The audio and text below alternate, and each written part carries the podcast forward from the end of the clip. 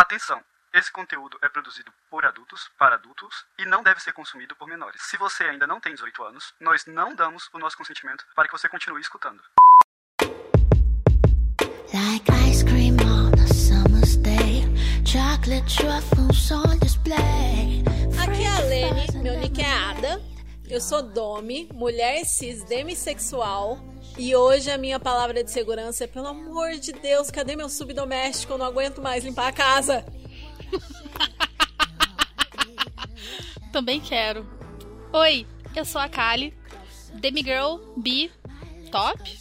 É, top. E hoje a minha palavra de segurança é: Meu Deus, gato, quanta carência!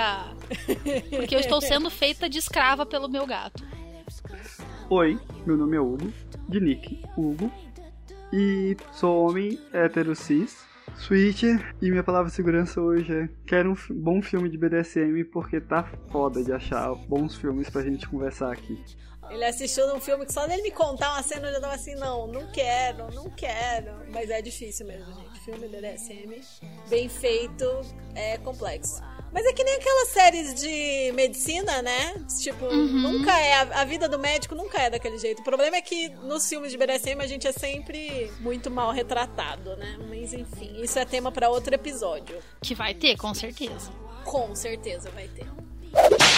Você está ouvindo o Chicotadas, um podcast entre tapas e cuidados e demais gostos peculiares pelos quais você talvez se interessaria. Aqui nós vamos conversar sobre BDSM, sexualidade, não monogamia, poliamor e estilos de vida alternativos. Este podcast é produzido por três amigos praticantes e membros ativos da comunidade BDSM, com diferentes gostos, anos de estrada e experiências, e a gente espera que você goste de nos ouvir e debater conosco sobre esse universo tão vasto e excitante. Então, gente, o que, que, a gente vai falar hoje? Conta pra mim. Sim, esse daqui é o episódio número 2, os princípios básicos do BDSM, número 2 que a gente vai continuar falando de vários termos básicos que a gente vai usar nos outros debates e que para quem caiu aqui de paraquedas é bom saber. Lembrando que no episódio 1, Princípios Básicos do BDSM 1, a gente falou das letrinhas do acrônimo, falou de consentimento, de baunilha, de kink, fetiche, tara, palavra de segurança, top, bottom, switch, negociação, aftercare, limite. Ufa, e aí agora. Muita coisa, credo. Muita coisa. e agora no episódio 2 tem mais coisa ainda para falar. E hoje os temas são sexo no BDSM, não monogamia e BDSM. É, a gente vai falar um pouquinho de red flag, de bases do BDSM, de cena, play, sessão, uh, space, drop, que são dois temas super importantes, e também um pouquinho sobre a comunidade BDSM, os eventos BDSM e um pouquinho também sobre protocolo. Muita coisa para falar, lembrando que é a mesma coisa que eu falei lá no episódio 1, gente. Cada um desses temas rende um episódio inteirinho só sobre eles a gente vai realmente dar um panorama geral, porque se a gente fosse aprofundar ia ser 10 horas de episódio. Hoje, And nobody got time tá for that. E hoje tem polêmica! Quando que Meu não Deus. tem, Hugo? Quando que não tem polêmica? Ixi, eu tô nessa. Eu tô nesse podcast, cara. Meu nome do meio é polêmica. Fetiche em treta. eu tenho. Mas assim, o tópico de hoje é, tipo, por si só, divisor de águas. Sim. Sim. Mas vamos lá. Lembrando que a gente não vai aprofundar, galera. Então, olha. Vai ser bem Aguardem. superficial. Vai ser mas, bem assim, superficial, mas. Dá aquele alô pra gente, né? Lá no, no Instagram, no Curious Cat, no nosso e-mail, um sinal de fumaça. E conta pra gente o que, que vocês querem ver primeiro disso. O que, que deixou dúvida de vocês? O que, que vocês falam, tá, beleza, isso aí é essencial que vocês se aprofundem. Porque, sério, tem muita coisa. Começando, eu vou confessar um negócio aqui para vocês. Apesar de recentemente eu ter me, me descoberto e me assumido como demissexual, quando eu comecei no BDSM, quando eu comecei a pesquisar, assistir coisas, estudar, querer praticar, eu era aquela pessoa que falava assim: não, isso daqui é um jeito de enfiar coisas no sexo. Se não tiver sexo, não tem graça. E aí me falaram que nas festas não tinha sexo. E eu ficava tipo, hã? Que? A Leninha lá de 2017, 2018. pensando, não, gente, mas que chato, as pessoas só se batem, que, que coisa esquisita, será que eu quero ir nisso mesmo? Porque eu ficava, meio que eu ficava achando que as pessoas eram puritanas por não querer misturar sexo com BDSM. Tipo, que coisa mais chata, tipo, todo mundo transa, todo mundo gosta de sexo, que saca esse povo falando que não tem BDSM, não tem sexo ser BDSM, não sei o quê. E aí esse era o pensamento da Alene lá de trás, né? Fala, Hugo. Tia Lene, o que, que a senhora considera como sexo, Tia Lene? Aí pegou. Pegou. Só, esse assunto só já dá um, um podcast inteiro de duas horas. é, a pergunta foi para ela, mas eu resp vou responder um, um, um contexto que eu gosto. Para mim, o sexo é tudo aquilo que acontece depois da negociação. Olha, vou te falar que essa definição da Kali é uma ótima definição, mas eu definia na época e eu acho que eu ainda penso assim, que o sexo é na realidade aquilo que envolve genitais, seja oral, seja masturbação, seja penetração, e que o objetivo é atingir o orgasmo. Só que eu pensava que o BDSM só faria sentido para mim se eu envolvesse sexo. E na verdade eu fui descobrindo que eu tava enganada. As cuspi para cima, caiu na testa, porque eu descobri que é diferente o jeito que você joga e que apesar apesar de às vezes eu jogar com os meus amigos e não e ninguém tirar a roupa e não ter interação genital, é, existe um prazer, existe um tesão, existe uma carga erótica e sensorial e sensual muito grande e que mesmo não sendo sexual é muito delicioso. Qual é a opinião de vocês? Cara, depois que eu que eu tive um orgasmo estritamente com manipulação dos mamilos, eu o que é sexo virou na verdade muito mais uma questão de se, se, eu sinto que aquilo é sexo ou não. Se eu sinto que é, é, se não é, não é. Eu acho que é, é, é pessoal de cada um, né? A, a, definição é que nem orientação sexual, é auto, autodeclarado. Se para você aquilo é sexo, é sexo. Se para mim não é, não é. Inclusive, e as duas, as duas pessoas estão certas. É, inclusive, uma pessoa pode estar sendo estimulada sexualmente sem a outra saber o que não é bonito, mas pode pode, realmente. não, mas é, é, aquela coisa, né? Tem gente que, por exemplo, é, gosta de massagem nas costas como estímulo sexual. Aí você chega super inocente na pessoa e começa a fazer uma massagem nas costas, porque para você aquilo não é nada e a pessoa está excitada e você, tipo, não tinha essa intenção e. Oh crap. Sim, é, mas pra facilitar nesse episódio, a gente vai meio que usar como definição de sexo a definição mais simples que é a da Lene para facilitar a nossa conversa aqui, mas tendo em vista que a gente considera como sexo algo bem maior do que isso. Só para deixar claro e redondo, porque a gente vai continuar conversando e tudo mais. Então a gente tem essas duas definições e a gente pode escolher qual alternar. Sim, eu acho que é muito relevante a gente falar disso nesse podcast e falar também da assexualidade no BDSM, que por mais que a gente saiba que a assexualidade não tem exatamente a ver com você gostar de fazer sexo ou não gostar de fazer sexo, e sim com os tipos de atração que você sente, ainda existe muito essa confusão e a gente quer desmistificar essa ideia de que para ter BDSM você precisa necessariamente ter o que a gente conhece tradicionalmente como sexo, porque com certeza não é um elemento fundamental. Muitas vezes existe sim o tesão sexual, é, mas muitas vezes o prazer e o tesão é mental e não se reflete exatamente em pau duro e buceta molhada, mas pode sim ser muito gostoso, ser muito prazeroso, envolver um prazer sensorial, mental, estético, ser muito divertido. Então, assim, os horizontes são muito mais amplos do que o que a gente pensa quando a gente entra primeiro em contato pela mídia, por pornô e por esse tipo de conteúdo. Eu tenho muito isso, muito prazer estético por exemplo, quando eu faço waxplay, shibari, ou mesmo quando eu jogo com uma pessoa que eu considero atraente, sabe? Mero ato de ficar observando a pessoa, para mim me gera prazer estético. Quando tem uma cena muito bonita e etc. Isso é uma das coisas que acontece, né? Explica o que é wax, que acho que a gente já falou que é shibari no outro episódio, mas não falamos o que é waxplay. Os termos eles vão saindo assim, porque a gente já tá bem acostumado com eles, mas assim, para quem não sabe, o waxplay é a prática aonde você derrama a cera de vela quente, né, derretidinha assim no corpo do seu parceiro ou do seu parceiro. Você pode fazer desenhos, você pode causar dor, você pode só dar uma esquentadinha. Tudo depende do material que você vai usar e da maneira como você vai pingar. Né? Dá para fazer de várias formas e é uma prática que ela é visualmente legal para quem tá assistindo. Tem toda uma sensação para quem tá recebendo, é bem gostosa. E falando de definições de do que é sexo, do que não é sexo, eu costumava achar que só faria sentido se, por exemplo, ah, não vou fazer sessão se eu não gozar no final. Porque eu, eu tinha essa ideia de associar muito a orgasmo, a gozar e tal. E eu fui desconstruindo isso com o tempo, sabe? Hoje em dia não, não precisa de uma excitação sexual ou de um orgasmo para eu considerar que foi uma prática muito gostosa tem todo o lance, né, do prazer lúdico também, né? De você sentir aquilo é divertido, é gostoso, é, é engraçado. Divertido para mim é, eu acho que é, é, é o ápice do, da, da, maior parte das práticas do BDSM. Se aquilo me diverte, eu tô fazendo. É desafiador. Não precisa nem me dar tesão é, se é desafiador, nossa, se é intelectualmente Sim. estimulante. Por exemplo, no meu caso, né, que eu sou a louca das cordas, você fazer uma suspensão difícil, você elaborar uma cena, você pegar, elaborar as transições e fazer todo aquele naquele quebra-cabeça mental para você chegar e ter uma cena visualmente interessante para quem tá assistindo, que seja prazerosa para quem tá sendo amarrado e tudo mais. A hora que eu vejo no final aquilo, ou vejo um vídeo gravado, as fotos, eu fico tipo, nossa, que delícia. Aquele prazer da, de se sentir competente, de se sentir foda. Ai, é muito bom. Sim, eu tenho achado muito interessante também a coisa da a coisa de construir uma narrativa, sabe? Tipo, compor uma cena, uma sessão e, e passar por todas as fases que você queria e, e, e construir aquela historinha e conseguir chegar no final dela de jeito satisfatório, que faça sentido e que seja prazeroso para todo mundo envolvido, eu acho muito divertido também.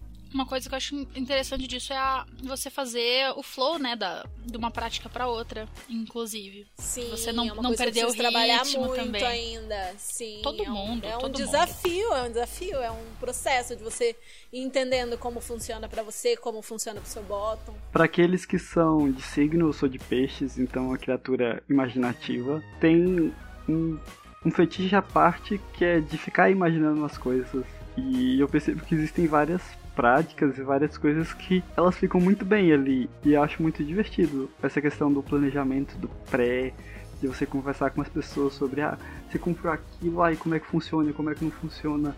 Tá olhando num site nada a ver, sei lá, de ferramenta e ver o negócio e ficar, será se dá pra usar? Toda essa questão de se descobrindo, descobrindo ao outro. Eu acho uma delícia a parte, essa de, de teste, de imaginar, de pesquisar, de se inspirar.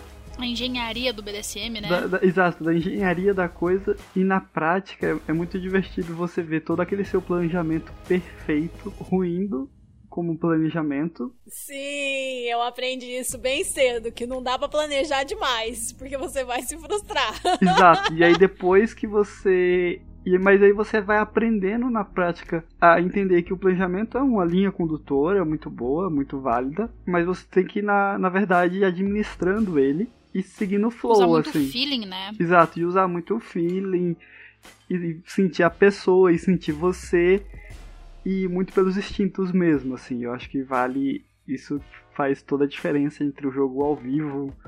É, a gente ainda grava em pandemia, e jogando à distância é, isso é muito menor, assim, né? Ontem eu joguei do tipo, mano, eu vi que a, a pele ficou rosada, mas não sei quanto está rosada, não sei se tá quente. Faz falta, né? Você colocar a mãozinha assim e sentir aquele quentinho do, do rosado da pele. E sentir a sensação, a pele, a respiração. E construindo esse clima, esse flow. Ai, Respirar gente, no ouvidinho, né? Saudades. Sim. Fazer aquele ASMR ao vivo no ouvidinho da pessoa. Ai, meu Deus, que saudade! Muita saudade. É uma coisa muito doida, né, do, do, do BDSM também, que eu, eu fico vendo, assim, né, que a gente fala muito de tipo, ah, porque você vai na festa, vai não sei onde, vai lá lá, vai jogar isso e aquilo, né? Aí as pessoas que estão acostumadas, né, com a, a parte da a questão da monogamia, a regra da sociedade hoje em dia, basicamente, né? A maioria das pessoas que a gente conhece é monogâmica, ou está monogâmica, enfim, aprendeu a ser monogâmica, né, como a única alternativa viável. A galera deve ficar pensando, né, nossa, mas vocês do BDSM são tudo tão promíscuo, né? E tipo, na verdade não. Na verdade a gente só é livre, né? Transita entre as relações, entre as pessoas ali. Mas, e é muito engraçado porque, ao mesmo tempo, eu vejo no, no BDSM muitas relações estritamente monogâmicas, mega fechadas, e você fica tipo, nossa, que estranho. Sim, né? é um negócio. É um negócio muito louco, assim, para definir. Porque, por exemplo, se tudo que acontece depois da negociação é sexo, então como funciona as pessoas que jogam com outras pessoas em evento, por exemplo? Seja porque o top da pessoa, o top, entre aspas, monogâmico da pessoa não tem experiência naquela prática, ou seja porque é, um top específico tem um bottom que, que tem uma relação mais mono, mas é, pratica com, com diferentes bottoms durante festa pra, porque é especialista em alguma área ou para passar uma sensação que aquela pessoa ainda não teve acesso ou que ela não tem um parceiro para praticar ou porque é autoridade numa determinada prática e, e faz demonstrações em eventos, né? E, e, a gente encontra muita gente que, que quer levar o BDSM de forma monogâmica, mas ao mesmo tempo, nos meios onde a gente circula, é, a não monogamia é Muito mais presente, presente né? né? Muito presente. Seja no BDSM, seja no baunilha, porque às vezes a pessoa tem um parceiro baunilha, outro parceiro BDSM. Eu tô, tô, vivendo, tô vivendo um pouco esse dilema, né? Porque a galera vai estar tá ouvindo isso aqui bem mais pra frente, né? Mas é, eu sou top, Porém, eu tô em negociação como bottom com o meu namorado. A nossa relação baunilha, ela é estritamente monogâmica, é uma relação fechada, mas ao mesmo tempo eu permaneço dando minhas aulas, permaneço amarrando em evento, permaneço fazendo as paradas e para mim está bem confuso assim, sabe? Essa questão do tipo, tá, é fechado ou não é? Mas assim, uhum. e daí quando a gente conversa, não, é fechado, é fechado sim. Fulano me pediu para eu amarrar a sub dele. Ah, não, beleza, de boas? Então eu posso amarrar, pode. Tá, mas para mim amarrar é tipo sexo. Não, mas tudo bem. Grilos. Muitos grilos. eu fico só na, o meme da Nazaré, sabe? É confuso. Eu entendo que mesmo para as pessoas mais monogâmicas, no BDSM, existe uma certa tolerância, uma área cinza ali, né? Que as pessoas, tipo, ficam, ah, ok, isso aí é ok, isso aí eu não considero que você esteja me traindo, ferindo combinado. E no final das contas, o que meu dois centavos sobre monogamia e não monogamia no BDSM é, gente, sejam fiéis, leais aos acordos de vocês. Só isso. Combinou? Cumpre. De resto, vão se divertir, usem camisinha, sejam felizes. Eu acho que o jogo do, do BDSM é muito isso, deixar claro, inclusive aquilo que não está tão claro para você, porque pode um dia ficar claro ou você mostrar que está em dúvida também é parte de deixar claro as coisas. Né? Deixar claro que existe uma dúvida, né? E deixar claro que existe uma dúvida é deixar claro. Então, ou que tem uma vontade, um sonho, um desejo. Penso muito nesse, nesse lugar, assim. Você pode fazer com ou sem penetração, mas impossível dizer que não vai ter algum tipo de envolvimento sensual, sexual ou algo do tipo, porque vai. No BDSM tem como isso como regra. É meio que a premissa, né, do próprio BDSM, né?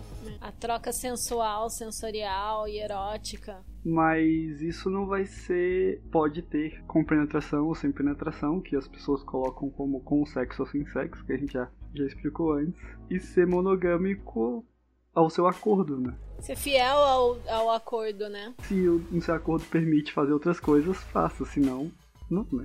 E no fim das contas, se tem uma coisa que o mundo baunilha e monogâmico pode aprender com as melhores práticas, pelo menos, né? Do mundo poliamorista e barra do mundo kink, é a tal da comunicação, né? Nossa, a gente. Que a gente tenta. Primordial, primordial. A gente tenta e realmente facilita muito a vida, né? Até uma questão que eu vivo perguntando, assim, pra galera que tem, né? No, no poliamor, a gente administra. Já tive relacionamentos simultâneos, né? Eu tive três relacionamentos simultâneos. A gente administra eles da melhor forma que a gente puder, mas eu acho muito doido o lance do, dos irmãos de coleira, né? Porque, cara, um bottom, né? Um, normalmente um submisso, né? Que geralmente quem vai ter é o irmão de coleira é difícil de você dar toda a atenção que ele precisa tudo mais. Pensa mais. Galera que tem aqueles canil enorme, que doideira. Eu Gente, acho tem uma incrível. galera. Ah, é. Irmão de coleira seria assim: dois, dois ou mais bottoms que são bottoms do mesmo top. Então é um top que tem dois ou três bottoms. É, a gente chama de irmãos de coleira, porque são pessoas que têm coleira do mesmo top. E o coletivo disso geralmente é canil, né? Tem uma galera que tem haréns, assim E eu fico assim, gente, mas acho que até dois que exigem muita atenção você consegue administrar. Mas assim, três que, tipo, realmente precisam da sua presença, da sua, né? Acho que É só se mora todo nível. mundo junto ali, tá ligado? Acho que dá boa, mas nossa, eu acho incrível, sabia? No, no Fat Life, às vezes, tudo mais, você vê aquelas Leather Family. A Leather Family é a, a família de couro, né? Que é quando, por exemplo, você tem pessoas que têm afinidades, podem ou não estar em uma relação BDSM e elas se juntam como se fosse uma família, uma irmandade. A gente pode dizer que a gente aqui é a é a Leather Family chicotadas, né? Sim. E, tipo, eu vejo Leather Families no, no, no, no Fat Life gigantescas e pessoas com aquela, aqu- aquele rosário de bottoms. Eu fico tipo, nossa, gente, que incrível. Vocês moram tudo junto? eu acho muito legal. Mas eu acho que existe também as pessoas que praticam uma vez no mês. e pra elas Precisa de aquilo. menos. Exato, de menos interação. É, menos manutenção, né? Uma, um relacionamento de baixa manutenção. De baixa manutenção. Aí pra ela ela consegue. Você ter 30 que uma vez por mês, dá pra você se divertir bastante. É, eu sou uma Mas- pessoa de alta manutenção, gente. Eu, se vocês não me, não me derem atenção o tempo todo, eu sou uma plantinha que murcha sem atenção.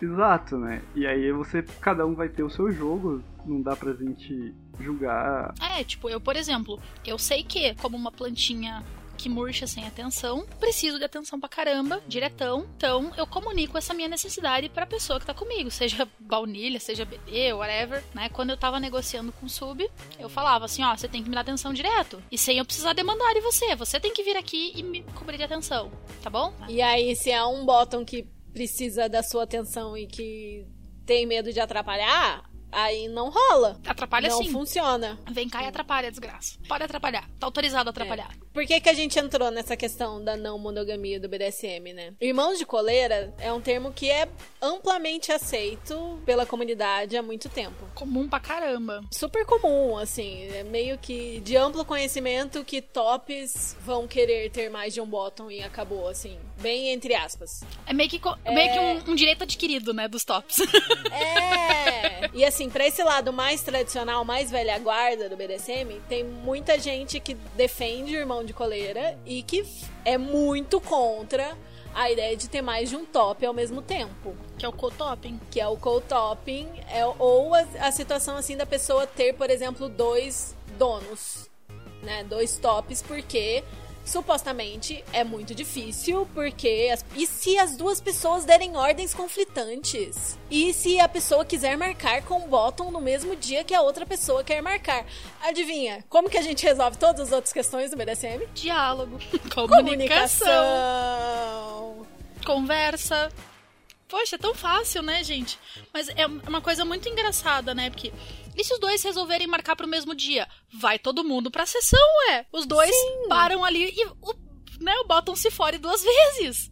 Oxe. Não, é, é, tem, tem um detalhe. Eles aceitam o cool topping em eventos pra se amostrar. Eles não aceitam como Ah, estilo sim. de vida. Pra mostrar a técnica, dois tops ao mesmo tempo numa cena, numa sessão, até vai. Mas geralmente a galera mais tradicional não gosta muito da ideia de ter mais de um dono. Eu acho que assim, se os dois tops se derem bem e conseguirem entrar num acordo, pode ser até benéfico.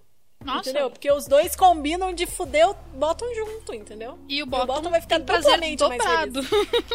Sim! Eu, só, eu fico olhando assim, gente, sério que só eu só vejo benefícios nisso, né? Do tipo, eu, Alecrim Né? Dourado, só vejo benefícios, só eu vejo benefícios nisso. E os praticantes acabam tendo necessidades diferentes também. Tipo, um, um, um dos tops vai cuidar mais de uma área, de um tipo de prática, enquanto o outro vai mais pro outro lado. Tipo, ah, um top é mais sádico e o outro top é mais é, disciplinador. Disciplinador, mais, mais caregiver. Nossa, ó, Sim. vamos pegar o exemplo, nós duas aqui. Eu tenho uma. Eu sou mais assim, do tipo, ai, vai, faz o que você quiser, se vira, não, não, não fica dependendo de mim, não. Só me dá atenção e, e etc. E deixa eu te amarrar, que tá tudo bem. E daí você já é mais do tipo, eu quero controle, eu quero, tipo, que você me peça permissão pras coisas, tudo. E eu, tipo, senhora Kali, precisa. Vá lá, vá, vá lá pedir pra tua outra dona, vai, vai, vai lá pedir pra outra, outra dona que eu não, não mando nisso aí, não. Vai, peça pra tua, tua outra dona, vai lá, peça pra sua outra mãe. tipo, Né? Seria uma meu parceria- sonho. uma parceria muito de Seria uma parceria ótima. Sim. Sortudo do Bottom que, que fosse de nós duas, né? E aí precisa ter sempre uma boa comunicação entre os três para alinhamento de até de coisas bem práticas, do tipo, olha, eu dei uma. Peguei pesado na banda direita da bunda. Então se você quiser pegar pesado, pega na, na esquerda. E Ou tipo, ah, digamos fomos- fosse nós três, moramos todos sozinhos, cada um na sua casa. Ah, essa semana o Hugo vai lá em casa, vai limpar meu banheiro. Ah, então beleza, no sábado. Ah, então no domingo ele vai na minha. Fechou, tipo, né? Porque não, não tem como ir- nas duas no sábado, mas dá pra ir no sábado, dá pra ir no domingo. Ou vai na sexta em uma, vai no sábado na outra e no domingo a gente faz sessão. então é, é- são coisas a, a se organizar, organizando direitinho. Todo mundo faz o que quer. Exatamente, tipo, cara, é, é, é só conversar, gente. Nossa, não, pra mim não tem, velho. Eu acho que o que falta pra essa galera é conversar um pouquinho, dar uma dialogada. Olha, a vida seria muito mais fácil.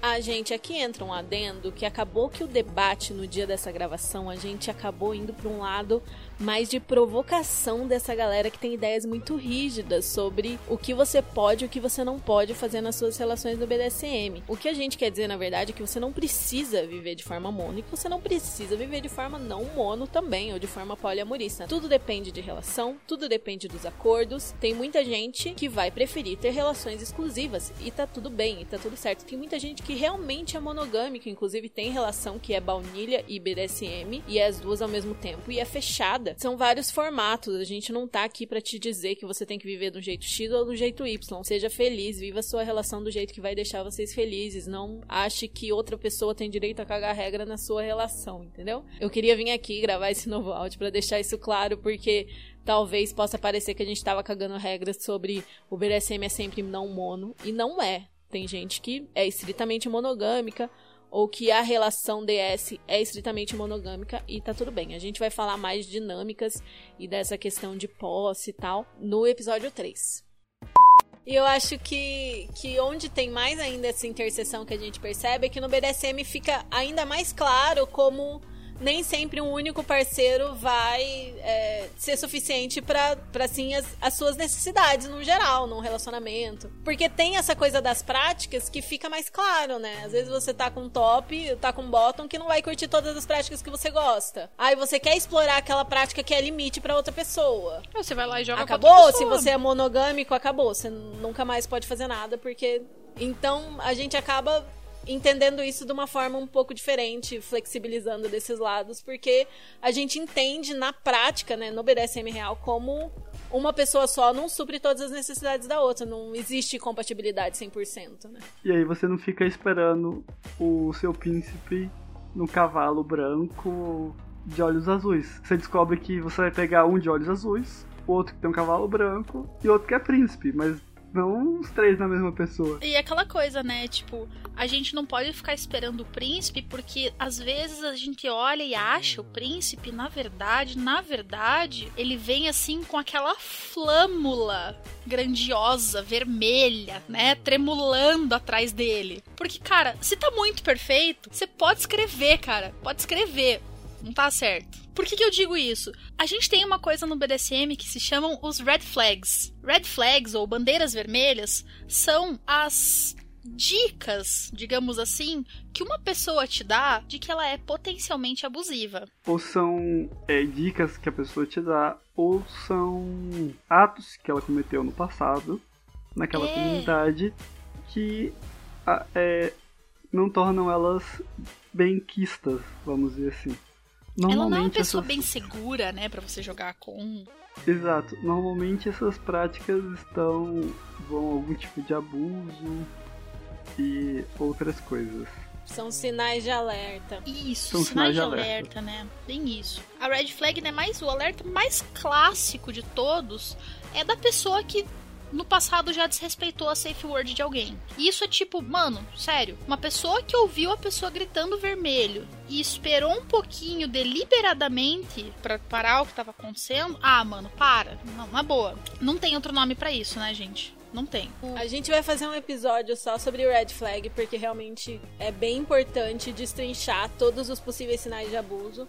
Mas no geral, aquilo que é um sinal de abuso no baunilha também vai ser um sinal de abuso no BDSM se não tiver sido negociado previamente. Um, por exemplo, você pode negociar um fear play, uma prática de dar medo na outra pessoa, de chantagear outra pessoa. Mas se você não negociou prática de chantagem e tem alguém te chantageando, não, não, é muito legal você estar com essa pessoa, não. Não é fetiche, é Entendeu? é abuso. Se você. É abuso. Cara, tudo, qualquer coisa, se você não negociou com a pessoa que ela pode te bater, ela não pode te bater. Se você não negociou com a pessoa X, ela não pode fazer X. E se você negociou X, ela não pode fazer Y. E aí não se negocia durante a sessão. Toda negociação tem que ser feita com calma, parcimônia tanto é que é de praxe. O padrão é que você normalmente negocia em um encontro e faça a prática em outro. Então, justamente. Ou pelo menos algumas horas depois, sei lá, você vai. Sentar, sentar aqui para negociar tudo mais e depois você vai fazer. Por exemplo, festa, evento, que você tem. É aquele dia, você conheceu a pessoa ali que quer fazer alguma coisa, você senta, conversa chega no denominador comum, vai lá e faz a prática. Você não atropela as coisas tem esse o processo. Justamente o que deixa o BDSM interessante é que você pode decidir o que, que vai ser feito com você, como vai ser feito com você, por que vai ser feito com você e quando. Se você não, não, chegou na hora, você, sei lá, precisa fazer xixi, você tá com cãibra, você tá com cólica, você cansou, você não quer mais, safe word, retira o consentimento. É isso que eu acho a coisa mais bonita do BDSM, que você pode retirar o consentimento a hora que você precisar. Tops e Sim. bottoms. Vocês falaram da negociação ser antes, né? Outra coisa importante, que eu não lembro se a gente falou no episódio 1, é a gente sempre negociar são no sentido assim, estamos sóbrios de substâncias no sangue e também de tesão. Você não negocia quando você tá assim, explodindo de tesão louco para fazer isso imediatamente agora, nesse momento. Porque é uma não sobriedade, né? De certa Concordo. forma. Concordo. Essa questão de você estar são, né? Que o consentimento, para mim, ele só é pleno se você tiver são, totalmente sóbrio, livre de substâncias no, no, no sangue, etc.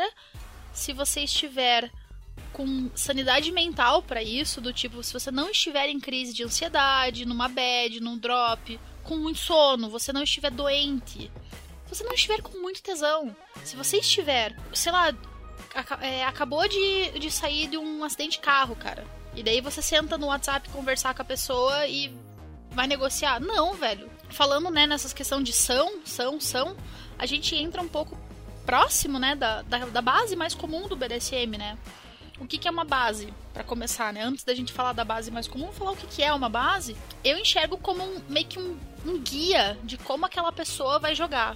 Por exemplo, se eu uso a base A, eu vou jogar de, de uma forma, desenvolver tais práticas. Se eu uso a base B, eu vou jogar de outra forma e desenvolver outras práticas, fora aquelas primeiras. Ou, por exemplo, em determinados relacionamentos e momentos, eu posso privilegiar uma base e aí em outros, por exemplo, uma prática numa festa, eu vou ser mais uma base, vou uhum. levar como guia uma base e aí uma prática com alguém que eu já tenho um relacionamento mais estável, levar como guia uma outra base, por exemplo. A mais comum, que 90% da, da, da literatura BDSM vai falar, é o SSC, que é o são, seguro e consensual consensual no sentido de consentimento, não de consenso. Não, a gente não está falando de, de, de, consenso entre as pessoas, em todo mundo concordar sobre um determinado assunto, e sim em dar permissão para que algo seja feito. Seguro, a gente entende que é um termo relativo, né? De seguro na vida só a morte mesmo, né? A questão de seguro é o mais seguro possível, né? Dentro do, humanamente possível. É uma base bem usada e eu acho que ela é uma base muito legal para você começar no BDSM, para você usar em parceiros que você acabou de conhecer e tudo mais. Por um primeiro momento, ela é, eu acho ela perfeita ela é aquele primeiro guia que dá pra você perguntar se o que você tá fazendo é seguro, no sentido de. Aí dentro do seguro eu colocaria as perguntas. Você entende os riscos que estão sendo aceitos? Você tem as respostas para caso eles aconteçam? A pessoa que tá do outro lado tá aceitando com tudo, ela sabe exatamente o que vai acontecer. E eu tô pleno das minhas faculdades, do tipo, olha, você assinaria um contrato assim? Você não assinaria um contrato depois de beber. Você não dirigiria um carro depois de beber não, não se dirige com sono também, né? É, você tem certeza do que está fazendo. Tem uma outra base, que ela também é bem usada, né? Que é o RAC, R-A-C-K, Risk Aware Consented Kink, que é o fetiche consentido com ciência dos riscos. E kink a gente pode traduzir como fetiche ou traduzir como prática, né? Dependendo da,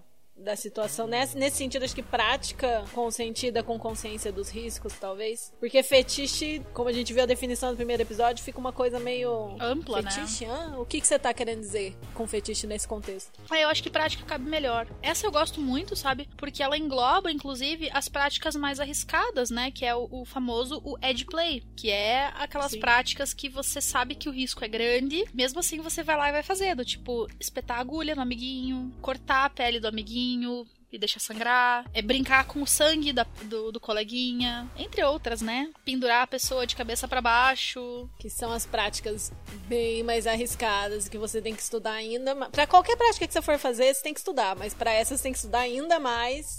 Inclusive, uma das práticas que pode ser considerado Ed é o Shibari, né? Sim, Que muita gente acha que é só ir lá dar uma amarradinha e tá tudo certo. Ah, eu falo, gente, é, quando eu dou o, o, o curso, tudo mais, eu sempre falo assim, cara, se eu quiser ser bem dramática com relação aos riscos, o primeiro risco e o mais, o mais definitivo de todos é você pode matar alguém amarrando ela no shibari. Faça aquela pausa dramática. Sim, mas isso né, é muito difícil de ocorrer. Só se você fizer uma suspensão e fizer uma cagada bem grande. E assim, gente, palavra de quem já fez uma cagada super grande, é bem difícil matar alguém. Mas pode acontecer. Mas já é mais fácil, entre aspas, por exemplo, deixar a pessoa sem os movimentos da mão. Olha só, que legal. tetraplégica.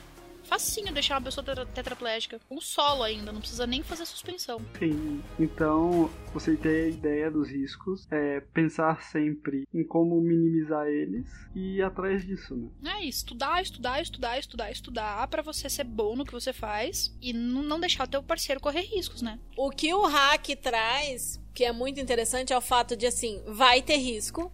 E o importante é que todo mundo que participe tenha consciência deles. Você não vai jogar com alguém pela primeira vez numa festa e só confia que aquela pessoa vai saber o que tá fazendo. Ela precisa te explicar. Eu vou fazer isso, vou fazer aquilo, vou fazer aquilo. Você pode ter uma sensação assim, pode ter uma sensação assada. Porque, por exemplo, num shibari responsável, num shibari que não teve uma negociação clara antes, a pessoa pode ter um formigamento que ela acha que é natural e é um formigamento do tipo, solta essa pessoa agora ou ela vai perder o movimento da mão.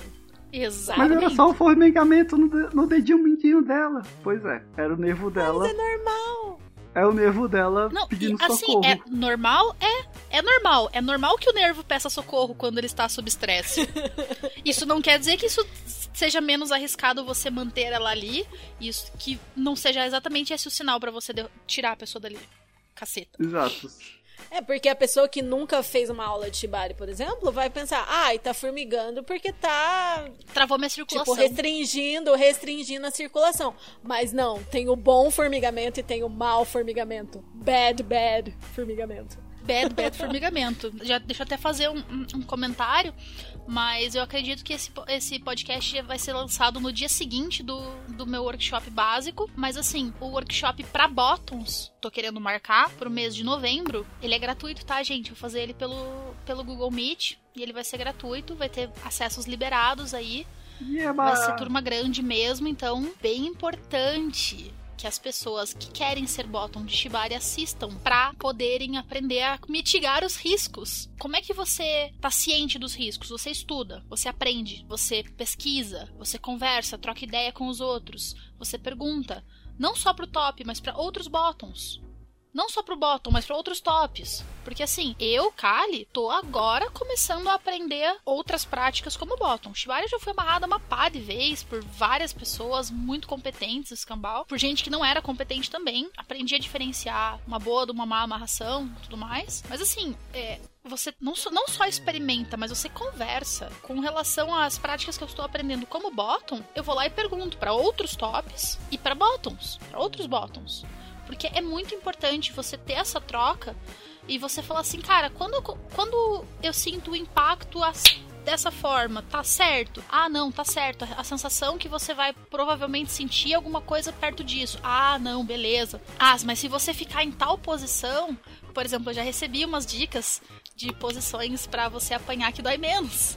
Olha só. Hashtag truques. truques, né? Foi muito legal, assim, porque numa outra sessão fui lá e testei essas, essas dicas e elas realmente funcionam, gente. Mas assim, é, é pesquisa, você vai atrás. Não necessariamente você vai ficar no Google posições para apanhar que dói menos. Não, gente conversa com a galera. A comunidade tá aí para isso. A comunidade é muito importante no, no, trazer a segurança. A comunidade ela vai te ajudar a identificar a galera que é red flag, te ajudar a identificar bons praticantes, a ter conhecimento técnico. Cara, a comunidade é top. Que mais? Só dá uma dica. Se a pessoa te exclui da comunidade, isso costuma ser um sinal de alerta de toda a Verdade. comunidade. Se você viu que uma pessoa foi banida da comunidade, ou que a pessoa ela fica assim, ah, é porque eu, eu sou fora do meio, alerta.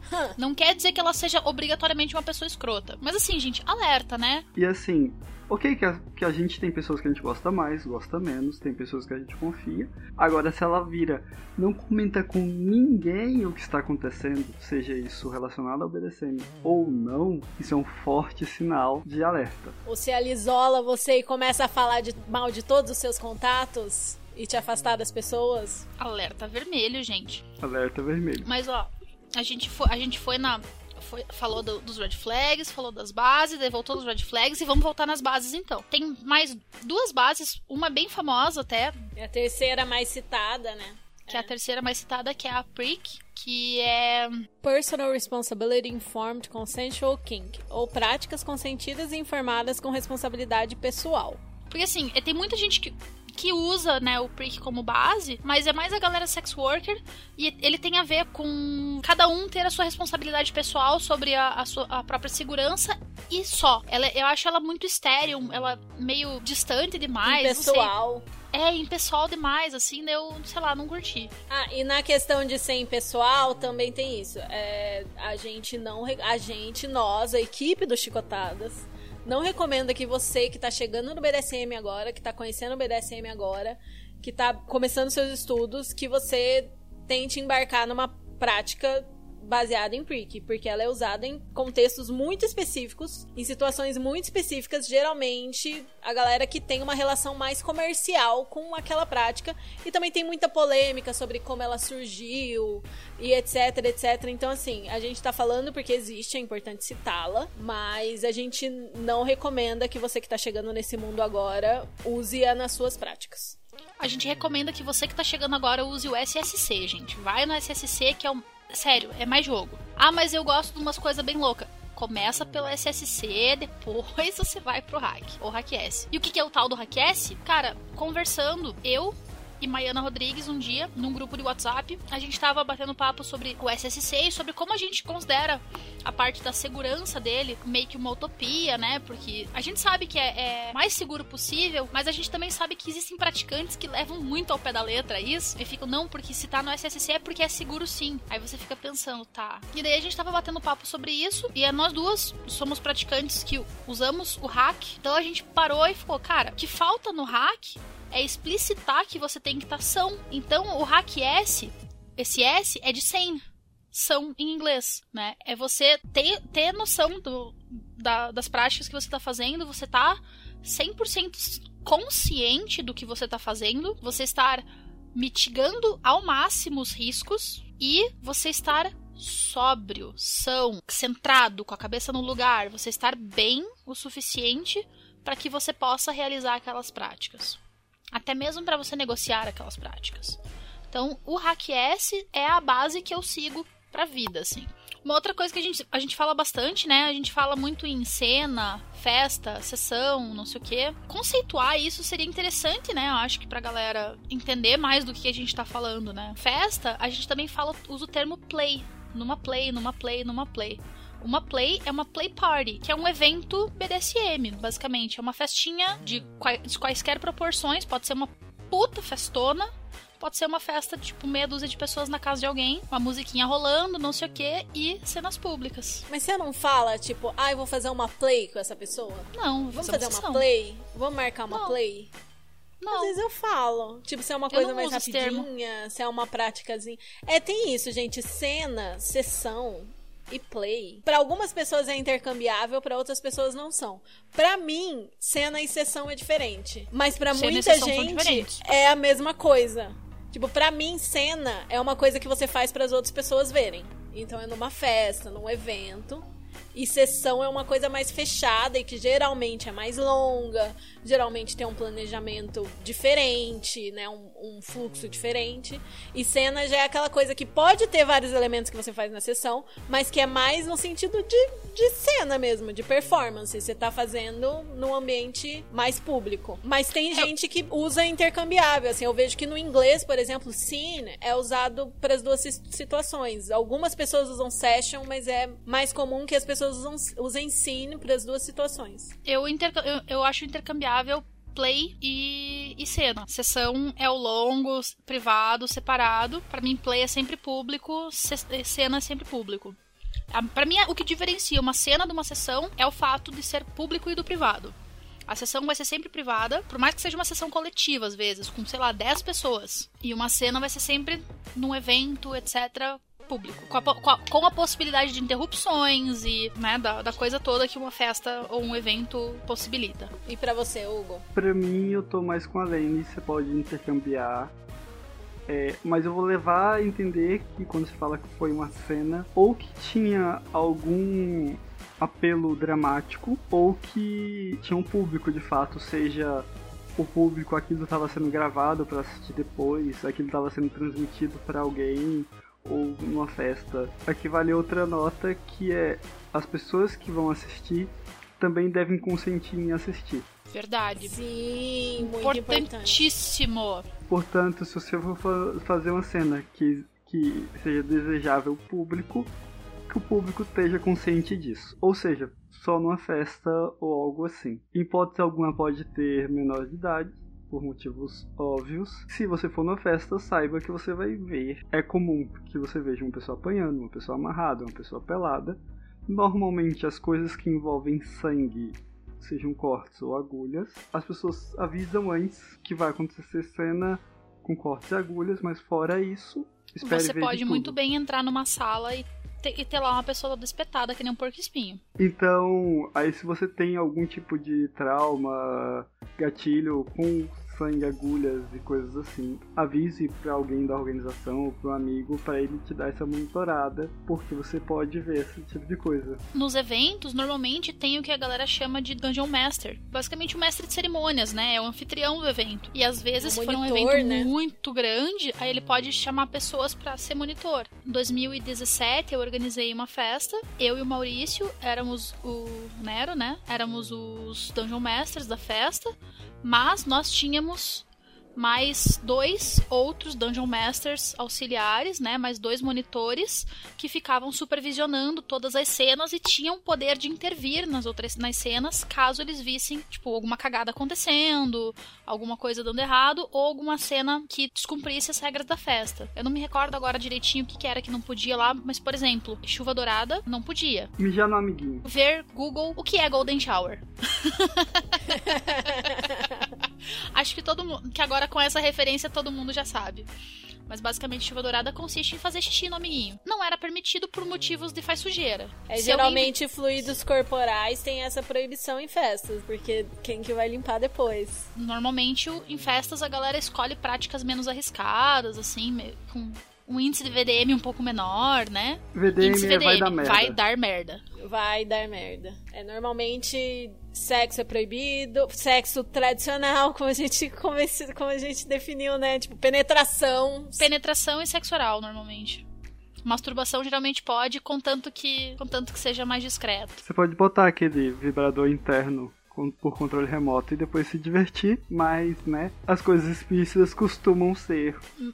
e é práticas mais né? hard, tipo mesmo asfixia, né? Asfixia tem muita gente que faz no sexo baunilha, mas é bem perigoso. Você tem que ter bastante noção para fazer de um jeito seguro. Asfixia eu considero play pra caramba. Total, play, total. Porque é uma prática que ela pode dar. O índice VDM dela é altíssimo. Nossa, ela pode dar uma merda muito fácil. E eu acho muito legal que a gente fala de festas, tudo.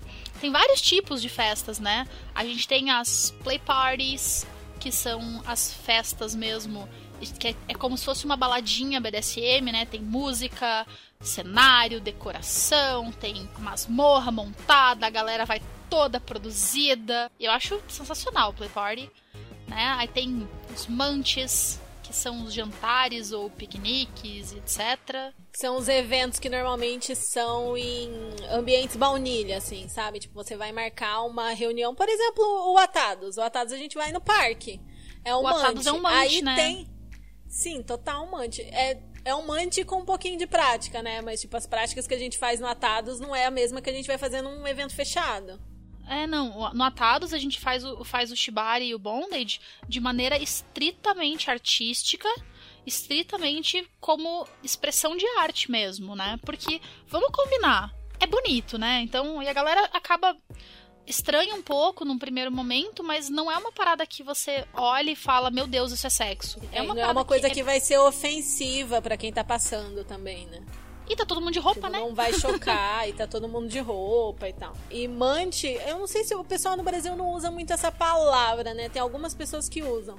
Mas mante é essa ideia de reunir praticantes num ambiente baunilha, num contexto baunilha, tipo num restaurante, numa lanchonete, num parque, pra trocar ideia mesmo. Pelo que eu entendi, que eu entendi assim de, do que eu li sobre os mantes gringos e tal, o mante ele sempre tem comida envolvida, do tipo, sempre rola um, um petisco, Sim. né, um, um piqueniquezinho, uma, uma jantinha, alguma coisa assim, um churrasco. E a galera batendo papo e discutindo assuntos BDSM. A galera vai para falar de BDSM, mas sem estar montado, tá todo mundo mais relax, assim. É um evento relax onde ninguém pratica. Se discute, mas não se pratica. Fora isso, a gente tem também os grupos de estudos, que eles são relativamente Sim. raros, mas eu, Kali, quando entrei no meio BDSM, eu caí de paraquedas numa galera que chamava Not Vanilla, nosso grupinho, assim, a nossa. Era meio que uma leather family, assim. E a gente se reunia toda quarta-feira para falar de BDSM. A gente, tudo bem, a gente se reunia num bar, mas a gente sentava, fechava o bar pra gente, a gente fazia palestra, tinha demonstração, tinha prática, tinha tudo. Era um grupo de estudos, não era um manche. Porque a gente praticava. A gente chegava, sentava, tinha um tema, aquele era o tema do dia e todo mundo praticava aquele tema.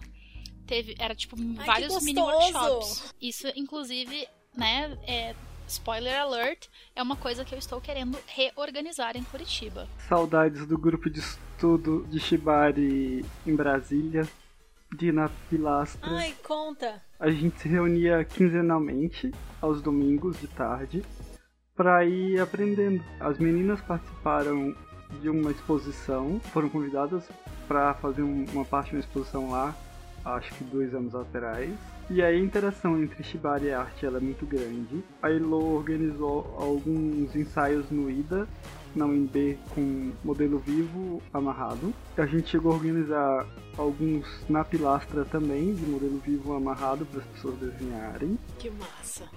E por fim, imediatamente antes da pandemia, a gente abriu nossa exposição na Pilastra só sobre Shibari, que é uma exposição chamada Nawa Yoi. Mas assim, a gente se reunia quinzenalmente é, na Pilastra e uma vez por mês tinha atados no CCBB em Brasília. A gente ficava se amarrando lá no gramado e saudades falar uma real, eu também tô com saudade do pessoal de Brasília. Nossa, tem uma galera muito legal lá. Eu tô, eu tô com bastante saudades, assim, do Atados aqui também de Curitiba, de chegar e sentar no parque com a galera, conversar e dar risada, e discutir política enquanto amarra, enquanto come porcaria, enquanto come hipoteca. Uma coisa muito comum nos eventos, essas proibições, né, que a Alene tava falando de, por exemplo, não poder fazer sexo com penetração, ou sexo oral num evento. Esses dias eu fui num evento em que a única regra era que não podia dedo no olho e nem uso de drogas. Que delícia. Todo o resto podia, então. Todo o resto podia. Mas são eventos raros esses. É, são raros e bem, raros, bem exclusivos e tal. E são eventos bem fechados porque não se conhece a índole de todo mundo. Então você tem que selecionar bem para as pessoas principalmente entenderem o que está acontecendo, porque pode ser que a pessoa fique ali animada, emocionada ali, queira fazer besteira, então. É, isso pode acontecer, realmente.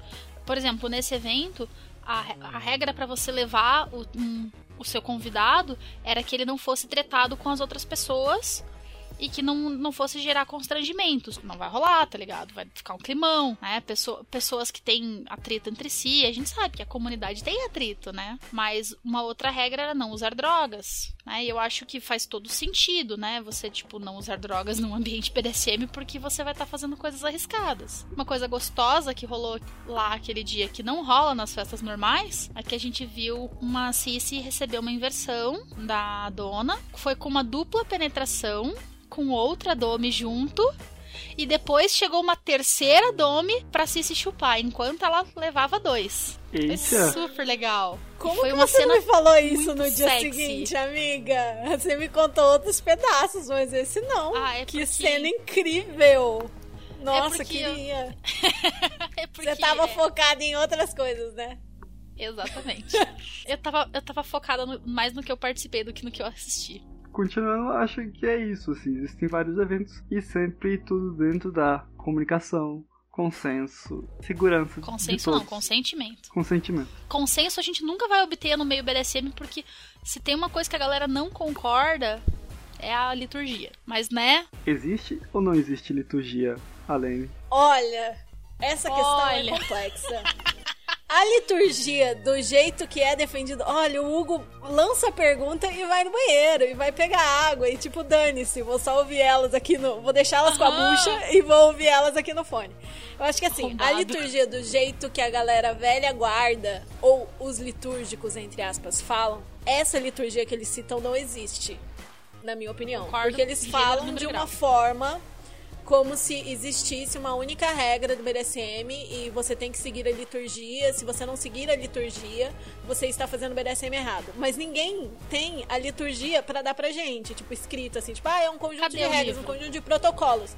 Então chama de conjunto de protocolos. Não chama de a liturgia como se fosse um único item. Porque assim, protocolos, o que vai ter protocolos? Vai ter eventos, vão ter protocolos, e, e relações vão ter protocolos. Locais. Locais também. Por exemplo, o The Office tem um protocolo, o Dominatrix tem outro, o Studio SM tem outro. São três locais totalmente diferentes, cada um com seu protocolo.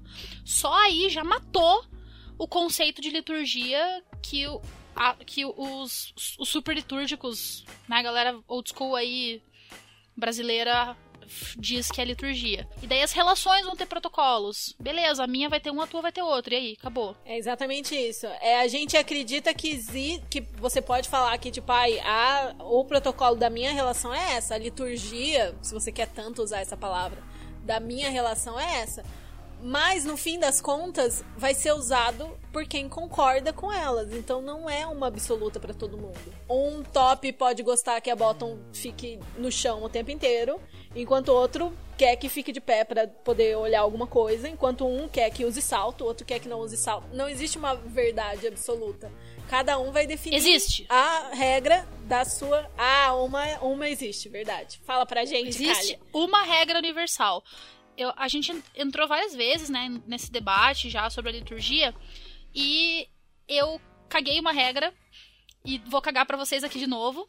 E eu duvido que vocês vão discordar de mim, porque, né, nesse momento eu não passo frio porque eu tô coberto de razão. O que eu considero a grande sacada da liturgia mesmo, o que, o que realmente é a liturgia no BDSM, pra todo mundo, regra universal, obrigatória, é o consentimento. Se não tem consentimento, não é BDSM. É só isso. É a única coisa que todo mundo, todo mundo, velha guarda, nova guarda, aspas bem grandes, new BDSM, galera que chegou ontem, galera que tá aqui há 10 anos, galera que tá aqui há 30 anos, todo mundo concorda que se não tem consentimento, não é BDSM. Então, essa é a única liturgia. O resto é cada um faz a sua regra pessoal, tá ligado?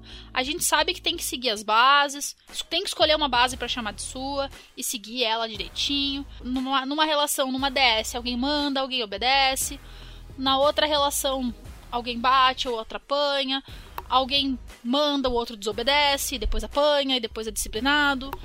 E por aí vai, assim, a gente sabe que tem a hierarquia das relações e ela deve ser respeitada por aqueles que estão dentro das relações. Isto é, se eu não sou o seu top, eu não posso exigir nada de você. A única coisa que eu posso exigir de você é respeito. Se eu não negociei com você, eu não tenho o seu consentimento para jogar com você, para exigir nada de você. Então acabou. Essa é a, a grande sacada, essa é a grande liturgia.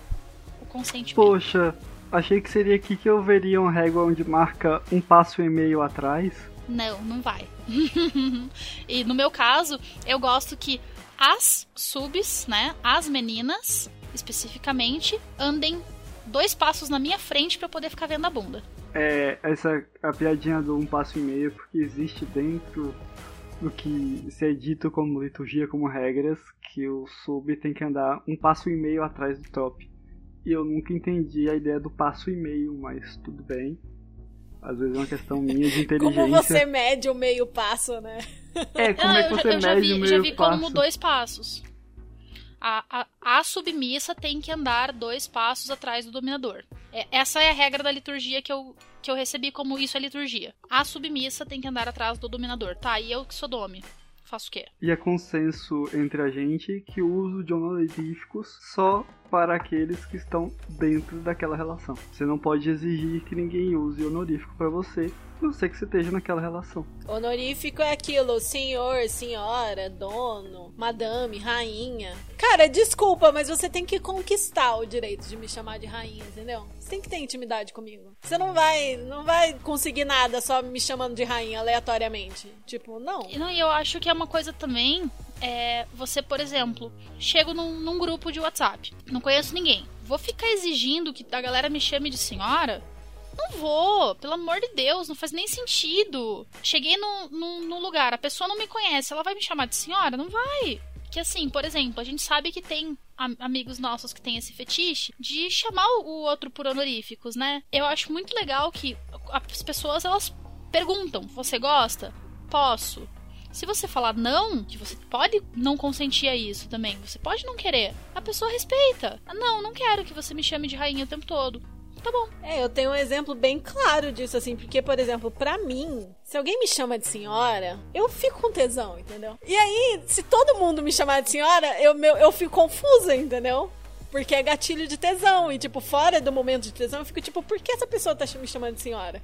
Então, tipo, se algum amigo fala de brincadeira, sabe? Um amigo baunilha fala, tipo, ai, tá bom, sim, senhora. Eu falo, não fala assim que eu fico com tesão. Pra mim, especificamente, eu gosto de contextos específicos de jogo. Que fora de jogo, meu corpo fica meio confuso. Tipo, por que essa pessoa tá me chamando de senhora? Hã? Quê? Rainha não me dá tesão. Senhora me dá. Mas senhora me dá tesão dependendo de quem tá chamando. Sim, por isso que, que dependendo da pessoa eu fico confusa. E aí eu faço essa piada. Mas se algum amigo eu falo também, tipo assim, não fala assim que eu gosto. Vou começar a distribuir ordem se me chamar assim. Ah, a gente falou bastante sobre os eventos, né? E sobre as sessões e as cenas e etc. É muito gostoso passar por tudo isso, né? Uma coisa que ocorre muito durante as cenas ou as sessões é o space. O que é o space? A gente tem o, o, que eles chamam de Subspace, que na verdade deveria ser Bottom Space, mas o nome Subspace pegou, porque é um nome muito legal. E tem o Top Space. O que, que é o Space? Tem várias definições de Space, é... lembrando disso. Eu acho que tem pelo menos três que as pessoas tem. usam bastante. Tipo, do mais leve ao mais aprofundado e perigoso. Eu defino como um estado alterado de consciência que tanto top quanto bottom estão sujeitos durante a prática e esse estado ele tem a ver com as alterações hormonais que você sofre, né, durante a, a prática. Às vezes você tá num estado de imersão tão grande que a tua consciência se altera. Posso falar com propriedade do Hope Space, né, que é o top space no qual eu entro, amarrando sempre, porque é o que mais com mais frequência ele ocorre. Para mim, ele é um, um estado de foco, assim, de hiperfoco, de concentração, que eu dei uma pesquisada, né, sobre isso. Os hormônios que erguem durante o, o, o Hope Space pro top são a noradrenalina, que ela aumenta a concentração e foco, são a GABA, que ela te deixa num estado de calma, você fica zen pra caramba, e as endorfinas. E quando você tá saindo desse estado de space, sobe a adrenalina, desce a noradrenalina e sobe a adrenalina normal. E daí sobe a dopamina, que é daí quando você tá sentindo prazer. É muito doido, assim, você fica tipo. Parece que cria uma bolha, um espaço ao redor de você e do bottom, e só existe vocês ali, e aquele silêncio, assim, a música fica longe, as pessoas ficam longe, as vozes ficam longe, você consegue ouvir a respiração da pessoa, mesmo com barulho parece que as luzes ficam esquisitas, o mundo tá em câmera lenta e você tá fazendo tudo bem devagarinho. E na verdade você tá lá, tipo, super rápido, super concentrado, fazendo um monte de coisa ao mesmo tempo, amarrando e pá, e aquela. Fica uma, uma imersão assim, pra mim, quando eu tô lá no meio, parece que o meu corpo inteiro tá reverberando com a outra pessoa, assim, parece que eu tô sentindo outra, outra pessoa no meu corpo inteiro eu me sinto mais forte. Parece que eu faço menos força para descer uma pessoa maior de uma suspensão ou para subir, etc. E o meu sadismo ele aflora bastante. Um desdobramento recente. Normalmente quem entra em subspace é as serotoninas e endorfinas que sobem e a adrenalina, porque normalmente a pessoa tá naquele estado de, de luta ou fuga. O bottom tá geralmente amarradinho, tá presinho, não sei o que, nem que seja de uma ordem, tipo assim, se não sai daqui. Não dá para sair correndo. Mas ele tá ali. Normalmente Tremem de medo. Do top. Né, tá tipo preso pela ordem. Tem outras definições, né, de space e tudo mais. Porque eu acho que assim, tem desde o space mais leve do tipo, ah, estou me sentindo nesse espaço mental, estou sujeita a esse espaço mental, estou embarcada nessa coisa que eu estou fazendo. Nesse mindset. Até esse nível mais intermediário, que eu, que eu vejo isso como a Paty descreveu, que pro bottom vai ser aquela coisa de tipo de imersão, de sentir diferente, de aumentar a sensibilidade, mas a pessoa ainda tem consciência. Ela tá muito imersa, mas ela sabe o que ela tá fazendo, ela sabe o que ela tá sentindo. Se alguém conversar com ela, ela vai talvez ela demore um segundinho, mas ela vai conseguir responder, que tá tudo associado a esses hormônios e tudo mais. E tem também o space quando ele começa a ficar perigoso que é quando a pessoa pode ficar totalmente não responsiva e não ter capacidade de se comunicar e talvez aguentar muito mais dor do que ela aguentaria normalmente, o que vai causar uma recuperação mais difícil para ela depois. No caso do bottom. Que é quando eu falo que essa é a hora que, que você não tá mais são o Sim. suficiente, você não tá mais capaz de, de responder, não tá mais capaz de consentir. E eu, por exemplo, se eu ver que o, o bottom com quem eu tô jogando entrou nesse espaço, eu vou tentar tra trazer ele de volta para um space intermediário para que ele ou possa ser voltar a ser capaz de consentir, ou se eu ver que ele não vai sair da, desse space tão fácil, eu encerro a sessão ali. Sim. E vai tentando, vai trazendo a pessoa de volta aos Trazer poucos. ele bem devagarzinho para não dar uma queda muito abrupta nos hormônios. Para quem nunca teve contato com o BDSM, dentre os vários sintomas, vamos dizer assim, mas a pessoa parece bêbada e quando você pergunta para ela, ela não vai conseguir realmente te responder de forma clara e concisa. Você vai escutar uma resposta meio balbuciada, alguma coisa que às vezes não faz sentido, né? Parece que a pessoa acabou de acordar. É, a pessoa fica meio grog. Ou voltou de uma anestesia. Como se fossem drogas os hormônios no, no organismo da pessoa, né? Porque teve um pico muito grande de uns hormônios muito loucos.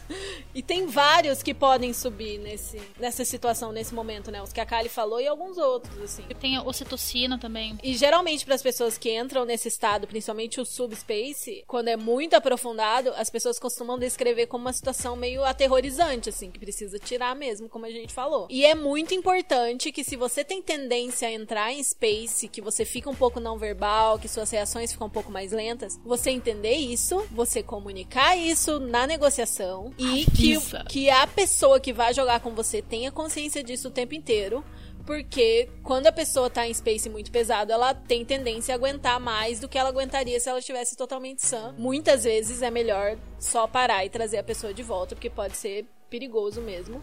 Ou pode ser essa situação intermediária que é como se fossem três definições diferentes pro space, né? Cada pessoa enxerga uhum. de um jeito essa coisa mais intermediária, que é uma coisa que é gostosa, que muita gente busca e tal. Ah, e o top space é isso que a Kali citou quando aconteceu com ela. São hormônios diferentes e tem essa coisa da concentração aumentar. Só você e o bottom existem, mas também pode chegar num lugar perigoso que se chegar num ponto que, por exemplo, você não consegue ouvir uma safe ou alguma coisa assim. É, então é importante isso, né? conhecer, conhecer os seus padrões e e conseguir ter consciência ainda do que você tá fazendo. Uma outra coisa que eu acho que pode ser arriscada também do Top Space, eu me sinto fazendo menos esforço para descer uma pessoa grande de uma suspensão. Isso pode levar, por exemplo, se de repente eu entrasse num, num Top Space mais profundo, aquela sensação de eu, eu posso tudo, né? Eu sou herói, eu sou, tipo, invencível. E aí o seu corpo vai te lembrar disso amanhã. Nossa senhora, cara. Mas você fala isso, né, do corpo lembrar amanhã, independente do tipo de space que se entra, ou mesmo, até, mesmo se você nem entrar em space, seu corpo vai te lembrar amanhã. Porque a gente tem, em muitos casos, o drop. Às vezes é algumas horas depois, às vezes é logo no dia seguinte.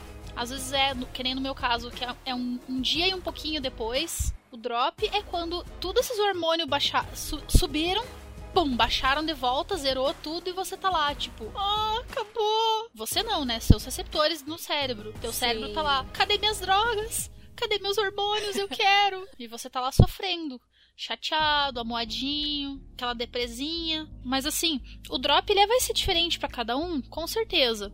Vai ser diferente para tops e bottoms, vai ser diferente conforme a sua personalidade. E não tá atrelado ao space necessariamente, né? Tipo, você não precisa. É. Pra ter drop, você não precisa ter space. Tipo, se você teve um space muito intenso, tem mais chance de você ter um drop intenso. Mas pode ter sido uma cena, tipo, com, aconteceu tudo bem, ninguém entrou em, em space profundo, teve um aftercare bacana, foi tudo show, e mesmo assim você ter drop nos dias seguintes. É, isso, isso que eu ia falar de.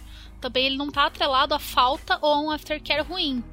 A gente sabe que um bom aftercare minimiza os efeitos do, do drop, porque ele faz com que você desça mais devagar dessa montanha russa de hormônios. Mas mesmo assim ainda é uma montanha russa. Mas não é regra, né, que você vai ter drop também sempre, que todo mundo vai ter drop. Tem gente que não tem, tem gente que tem toda vez. Eu tenho toda vez. Tô há 100 mil anos no meio já. Até hoje eu acho que não teve uma sessão que eu fiz na minha, na minha vida toda que eu não tive drop. Ah, mas talvez seja porque você precisa fazer um aftercare mais longo, as cenas, sessões, etc. Que eu fiz aftercare. E as que eu não fiz, eu tive drop. A maioria delas, na verdade, eu preciso de um aftercare durante o drop. Que daí ele melhora mais rápido. É, e assim, é importante esse aftercare durante mesmo, quando aparece o drop, pra ter aquelas palavras Mitigar de afirmação, ele, né? né? Porque às vezes o drop tem a ver com essa coisa de tristeza, uma coisa meio.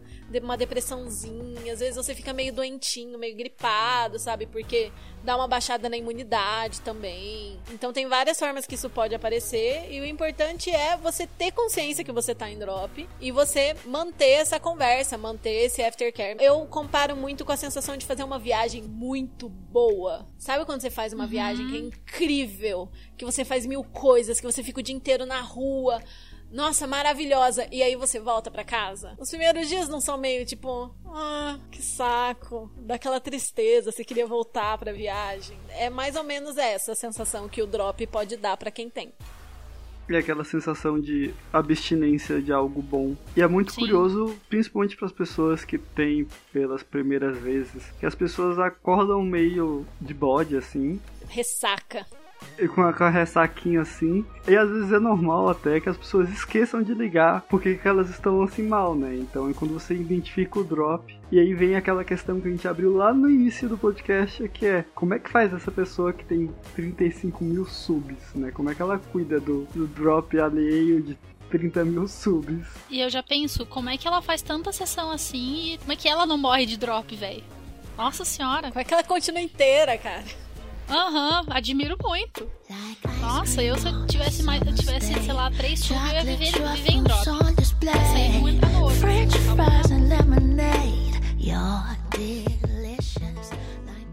E esse foi o nosso episódio de hoje, o episódio 2 do Chicotadas, Princípios Básicos do BDSM 2. E no terceiro episódio a gente vai continuar falando de mais princípios básicos. Vai ser um episódio sobre tops, bottoms, relações e dinâmicas. A gente vai abrir os guarda-chuvas do top e do bottom, falar de vários tipos de tops, vários tipos de bottoms e vários tipos de dinâmicas baseadas nesses títulos e diferentes tipos de transferência de poder, de troca de poder, esse tipo de coisa que é tão importante no BDSM para você que tá buscando estabelecer relações, né? A gente ia falar da gente, mas a gente achou melhor deixar deixar pro episódio 4. Aí no episódio 4 vai ser um episódio sobre a nossa jornada no BDSM. Como a gente descobriu, como foi o nosso processo de autoaceitação, quais são as nossas práticas preferidas, esse tipo de história aí para vocês conhecerem nós três melhor. E a gente se vê nos próximos episódios. Se você tiver qualquer comentário a fazer, seja feedback positivo, puxão de orelha, alguma pergunta pra gente responder ou alguma história que você queira contar, manda uma mensagem pra gente. O Instagram do podcast é chicotadaspodcast e você também pode enviar um e-mail para chicotadaspodcast.gmail.com ou uma mensagem anônima pro Curious Cat, que também é Chicotadas Podcast. Manda que a gente vai adorar e pode ler a sua mensagem sem revelar o seu nome, sem a sua permissão, é claro, em um dos nossos próximos episódios. Para entrar em contato pessoalmente com cada um, é só nos seguir nos arrobas do Instagram. O meu é arroba rainha.ada. O meu é arroba riggerkali, R-I-G-G-E-R K-A-L-I. O meu é arroba aprendiz underline bondas. E esse foi o Chicotadas de hoje. Obrigado a você que nos ouviu até aqui. Esperamos que tenha gostado. Lembrando que nós somos apenas amigos, não especialistas, que amam esse universo e que querem tornar o conteúdo sobre BDSM, sexualidades alternativas e não monogamia mais acessível para mais brasileiros. Nós não temos nenhuma intenção de ser os donos da verdade e queremos criar um ambiente saudável para troca de experiências e o debate com vocês que nos escutam. Nossos episódios serão lançados a cada duas semanas, sempre nas segundas-feiras, e esperamos estiver de volta por aqui no próximo. Com o fim da nossa sessão, chegou a hora do aftercare. Qual vai ser o aftercare de vocês hoje? Hoje já são 6 horas, eu tô com fome, vou comer. Vai ser sempre meu aftercare, sempre começa com comida mesmo. Tá bem realista. eu vou comer e ver uns tutorial que amanhã, segunda-feira, voltamos pra rotina. Eu vou editar podcasts e toma uma só. cervejinha, tá provavelmente. Toma uma cervejinha editando um podcast. Que a gente tá gravando na semana que vai sair o nosso piloto. E eu tô muito ansiosa para terminar esse arquivo e postar logo. Ali. Nossa, quero. Bom, meu aftercare hoje vai ser dar colo pro gato e escrever meu DCC. A gente encerra por aqui. Até a próxima. E bom aftercare para vocês. Bom aftercare. Bom tchau, aftercare, tchau. gente. Beijo. Beijo. Beijo.